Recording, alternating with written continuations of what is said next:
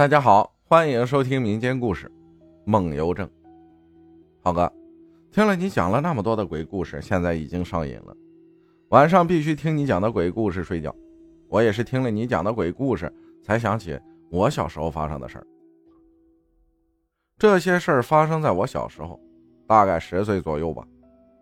因为我的母亲生我后得了产后抑郁症，我小时候经常被我妈打，导致了我小时候。非常胆小，而且自卑，还因为我妈妈打我，我成了虐待狂。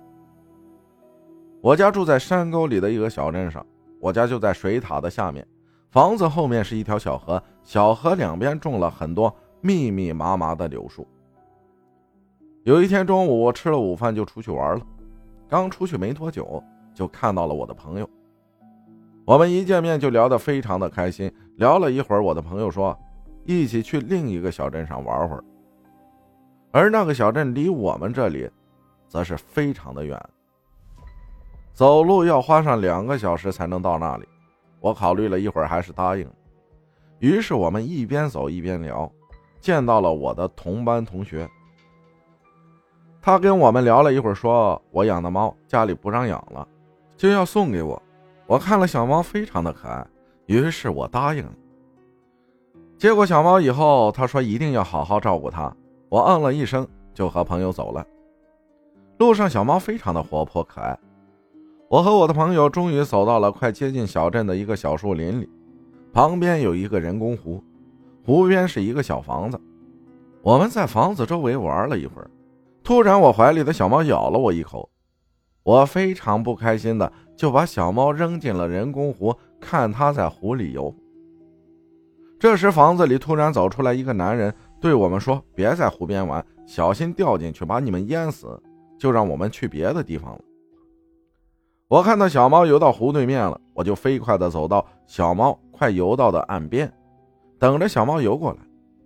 我一把抓住小猫，就和我的朋友走到了小树林里面。我和我的朋友坐在一条小河旁边，我看到小猫眼睛非常的漂亮，就跟宝石一样。我就提出，把小猫的眼睛挖出来。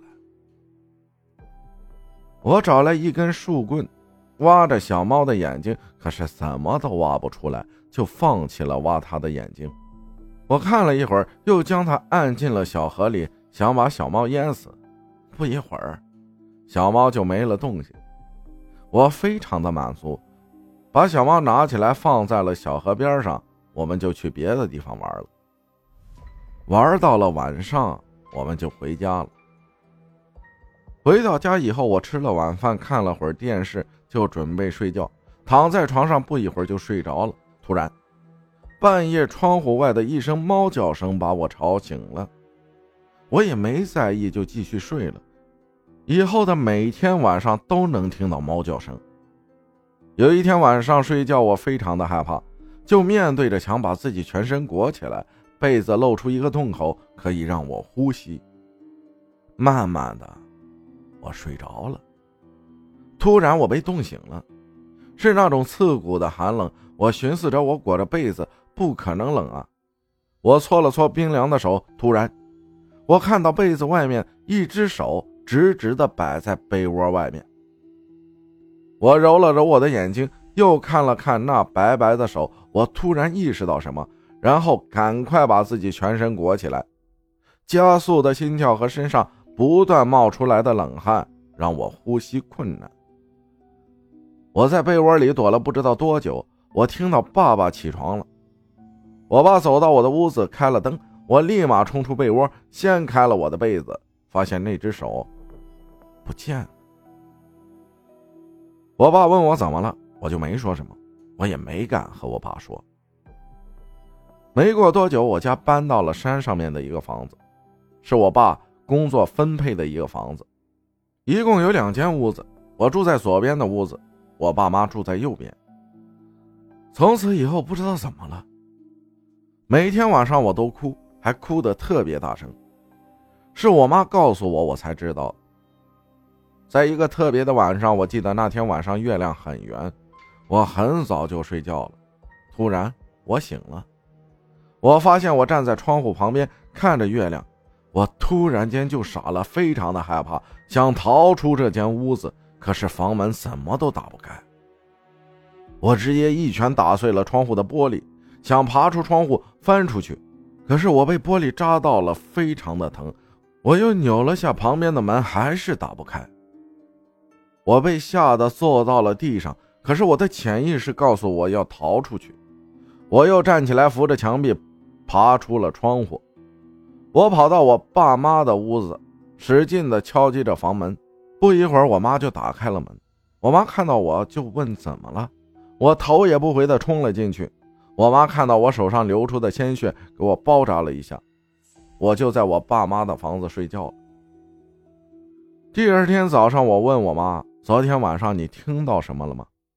我妈就跟我说：“她半夜听到我从床上跳下来，咚的一声，然后就是玻璃破碎的声音。接着我就跑过来敲门了。